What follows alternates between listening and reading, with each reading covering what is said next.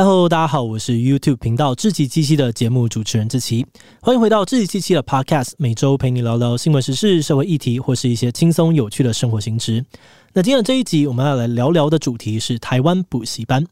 补习这件事情是很多台湾人的共同经验，就算你没有补习过，你身边的同学也一定有人在补习。根据教育部的统计资料，台湾的高中生大概每三个人就有一个人在补习，而且补习班的数量每一年也都在增加。而有些超大型的补习班，一间教室可能就可以坐满两三百个人。有些学生哦，甚至是坐在没有老师的教室里面，看着其他的教室上课的转播。另外，还有一种冲刺魔鬼营，专门推出给准备大学升学考试的同学哦。这个魔鬼营有多魔鬼呢？他们会在考试最后的一百天里面，每天早上八点进去念书，到晚上十点才能够回家，整整十四个小时，中间都不能出来。诶，到底为什么台湾人那么爱补习？台湾补习班到底有多疯狂呢？今天就让我们一起来聊聊看吧。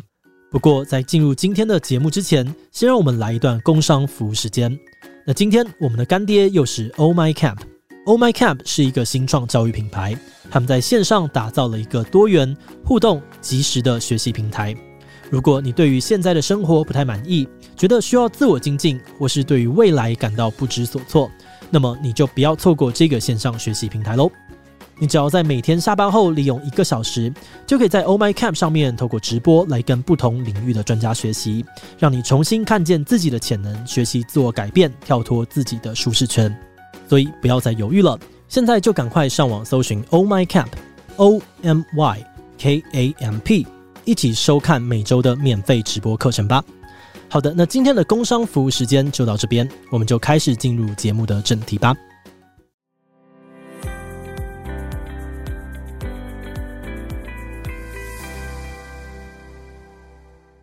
台湾的补习风气为什么那么流行？这个我们可以先从台湾补习班的历史谈起。台湾最早有记录的补习班是在国民政府来台之后不久出现的。以台北市来说，大约在一九五零年代就出现了由台大数学系教授创立的大同补习班。这个大同补习班是当时台北第一个以升学为导向的补习班，也是第一个用企业的方式经营、公开大量招生的补习班。那可能是因为生意真的很好，后来就有越来越多从中国过来台湾的老师也陆续跟着这样做，开了很多类似的补习班。而这就是我们现在升学补习班的前身。而这个开补习班的风气，大概是在一九七零到一九八零年代的时候，达到了第一个新的高峰。现在不少很有名的补习班，像是学人、建儒、儒林和台大补习班等等，都是在那个时代成立的。而且为了要方便吸引来自各地的学生，大部分的补习班都会选择设立在交通枢纽附近，像是火车站啊、公车路线的汇集地啊等等的。比如说台北车站附近的南阳街、高雄火车站附近的补习街，就是这样子吸引了大量的补习班进驻。然后因为有很多的学生聚集在这里，又会连带的吸引很多餐饮摊贩过来，慢慢的就形成了一个以补习班为中心的聚落。不过呢，这些在同一个时期、同一个地点大量出现的补习班，当然就会发生很激烈的竞争。各个补习班之间为了抢学生，就开始出动很多超夸张的手段。比较一般常见的，可能就像是到学校门口发传单、发面纸，或是张贴超大的海报、帆布广告，宣传自己学生被名校录取的英雄榜。那因为这个英雄榜其实有蛮大的宣传效果，所以有些补习班为了要让这个榜单更好看，还会付钱给考上好学校的学生，跟他们借名字来贴在榜单上面，也就是所谓的买榜。而再来呢，还有一些补习班呢，会想尽办法搜集学生家里的联络电话，然后直接打电话到家里宣传补习班的资讯跟优惠。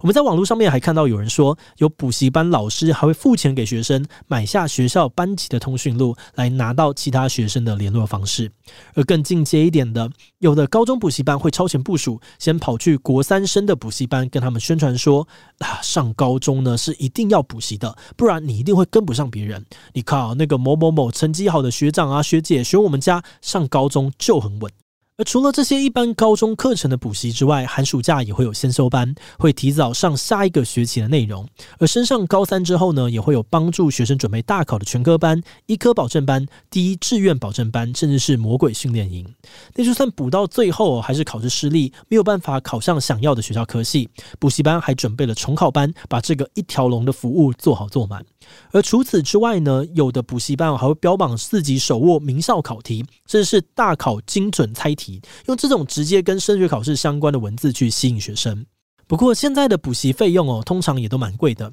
一个学期的费用从数千块啊到十几万块都有，这对于家长来说也是一笔不小的负担。因此，有很多的补习班就会寄出各种的学费优惠，开打价格战。那说到补习班的学费优惠哦，这个真的也是一门学问。最基本款的呢，就是在宣传课程资讯的时候，同时跟你说，我们有这个那个优惠，买几堂课打折多少，来增加你听课报名的诱因。而进阶一点的，还有很多补习班会说：“诶，来我们家试听上课，不只是不用花钱，我们还会给你钱。上课还有所谓的试听费可以拿。那如果你介绍别人来补习，最后真的成功报名的话，你还可以另外拿到一笔介绍费。而这些金钱诱因，对于零用钱不多的这个国高中生来说，当然是一个很大的吸引力。”除此之外，为了吸引成绩好的学生来上课，帮补习班打响名号，还会发奖学金给成绩好的学生，或是换一种方式，标榜说如果学生全勤的话，就会退还部分的费用，当做是奖金或者是折扣。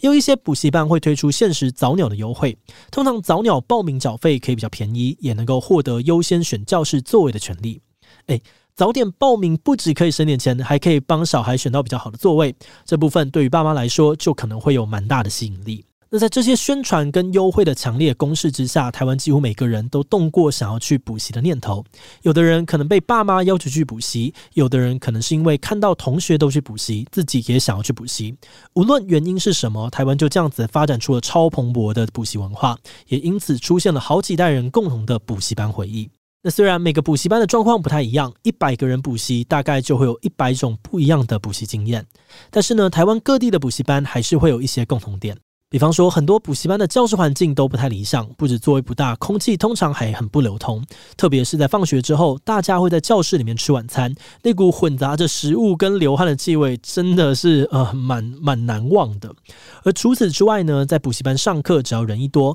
后面的人就很容易会被前面的人给挡住。有些人数很多的班级，坐在教室比较后面的地方，还不一定看得清楚老师在黑板上面写什么样的内容。所以很多的补习班也会在教室的各个角落安装电视，同步转播老师上课的板书。那当然还有一些更方便的做法，那就是直接把上课的过程录起来，让请假的学生可以另外找时间来补带，就不用再担心会有落掉进度的问题了。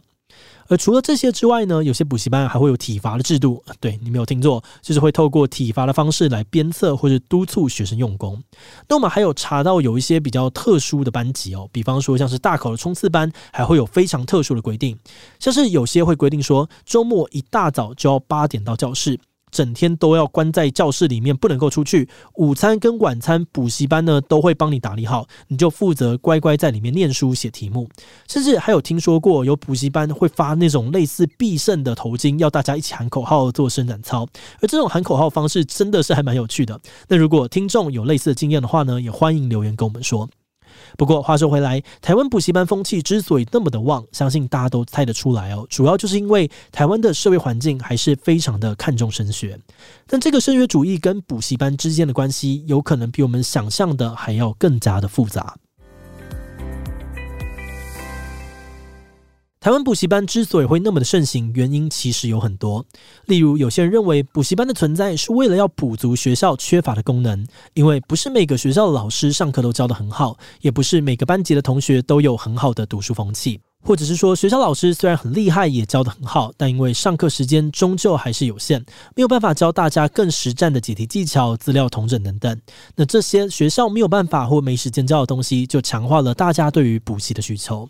而另外，也有人认为，学生的社交需求或是同侪压力，也是大家爱补习的原因之一。因为身边的人都去补习，诶，我没去，就担心自己跟不上大家的话题。那这都或多或少进一步加强了台湾人爱补习的文化。而再来，很有趣的是，我们还查到了一篇研究，里面的分析指出，补习班跟升学主义这两个东西可以说是互相影响拉抬的。早期是因为大学难考，录取率低，再加上社会对于高学历有很多的憧憬，所以当时候补习班每年的重考班都非常热门。而这个升学主义几乎可以说是补习班生存下去最重要的条件。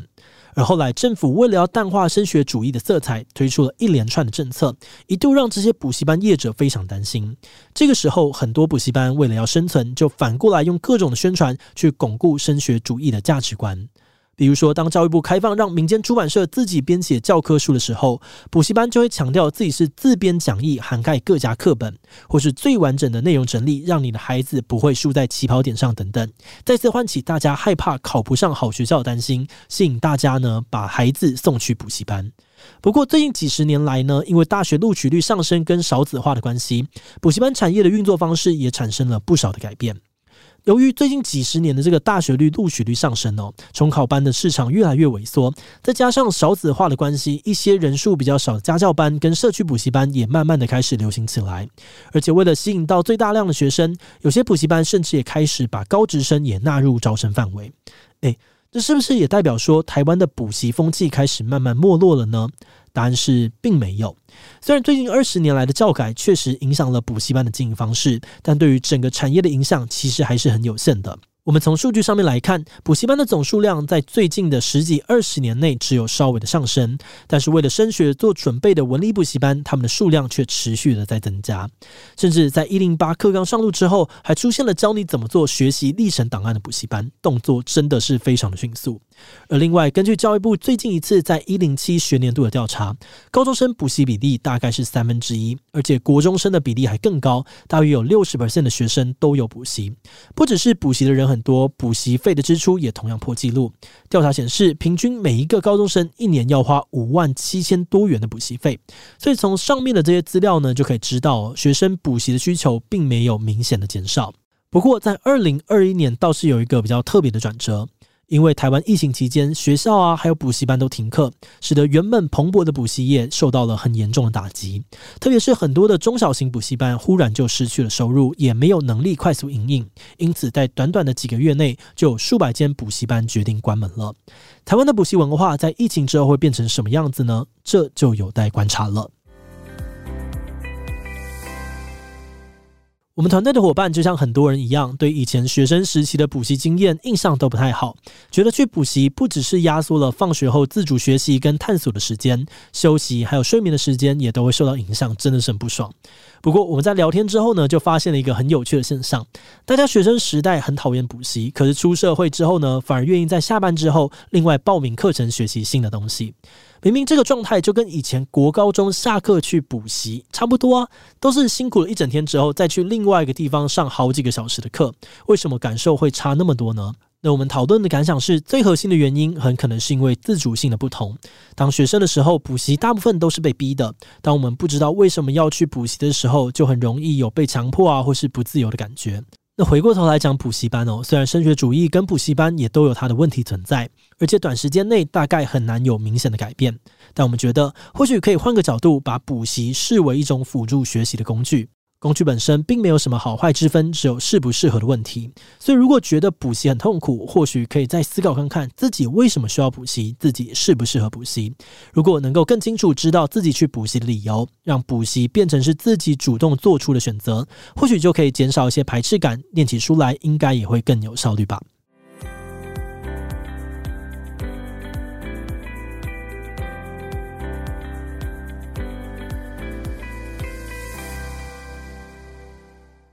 好的，那接下来的这个留言分享部分呢，很简单哦，只要你有帮我们节目在 Apple Podcast 上面留五星留言，那你的留言内容就有机会被我们团队选中，然后就可以在这边被分享，还有得到我们的回应啦。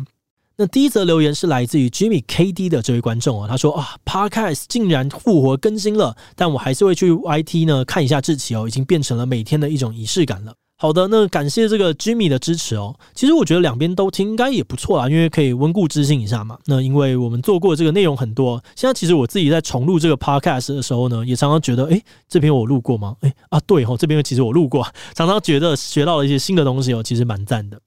好的，那第二则留言呢，是来自于玩到一半为了经验值评分的留言。他说：“只想说语速太慢了，结果志奇就念了要讲慢一点点的留言，感觉是说话的语速要快，但断句要明显吗？嗯，原本想说我是听过的内容，姑且听一下。结果是内容深度的志奇七七，很喜欢志奇的声音很好听，不过我也还是会开一点二五倍速听。另外觉得分段可以不用用音乐带过，会中断我们的思绪。好了，谢谢这个玩到一半的分享哦。断句的部分的确是我们的。”的一个重点，所以其实我在读稿的时候啊，在一般的这个节目上面的时候呢，我的这个通常会是一整片的，就是可能会是两三个句子组成了的。可是，在 Podcast 上面呢，就会一句就是一段，然后这样子呢，我就知道什么时候要断句。所以接下来呢，我在录音的时候，的确会让这个断句变得更加明显。不过语速这件事情呢，我自己哦的想法是，大家其实可以找到自己适合的语速。所以现在呢，像我自己在听所有的人的内容，我都是开一点二五到一点五倍，所以就有点像是可能现在这个玩到一半的状况，你也可以开。不过对于有一些人，他们可能是更专注在做其他事情的时候，一倍速或许会是一个不错的选择。所以为了让大家有选择的空间，我们目前呢，可能就还先用这样子的速度来进行。好，再来是第三则留言呢，是来自 Roken Zong 的留言呢。他是说，会有双人形式的访谈内容吗？想要听跟议题相关人士的对谈。二，会想要置入业配吗？业配就像惊喜包，有的时候比主题本身还要有趣。好，感谢这个 Roken 还是 Roken 的留言的分享哦。一的部分呢，其实我们确实有在考虑的，不过现在还在尝试的状况。我想说，我先更了解整个 Podcast 的运作，等到熟悉之后呢，未来就可以再推出更多的访谈啊，或者是闲聊之类的 Podcast。内容，而第二个部分呢，就是欢迎各家厂商来信洽谈呐，我们就是很偏好不好？赶快找起来，很偏。最后再选择一则是先杀艇的留言呢，他说 Podcast 语速可以再快一点点，期待跟台通再一次 fit。好的，那很感谢这个先沙挺的分享哦。语速的部分我们会再多评估一下，然后再来做决定。而未来呢，我们也会先到几个 Podcaster 的家里面去玩玩哦，像是百灵果啊，然后呃这个马克信箱啊，然后还有中慈通啊等等的，大家都已经约报约起来了。那台通呢，我还没有约，我到来敲他一下，跟他问一下说，哎，我可不可以去啊？嘉伦，嘉伦让我去一下啦。那就请大家再期待一下喽。好的，那今天的节目呢就到这边哦。如果你喜欢我们内容，可以帮我们按下追踪跟订阅。如果是对这一集的补习班故事，或者是对我们的 Podcast 节目啊，我个人呢有任何的疑问或是回馈，也都非常的欢迎你在 Apple Podcast 上面留下五星留言哦。那今天节目就到这边，我们就下集再见喽，拜拜。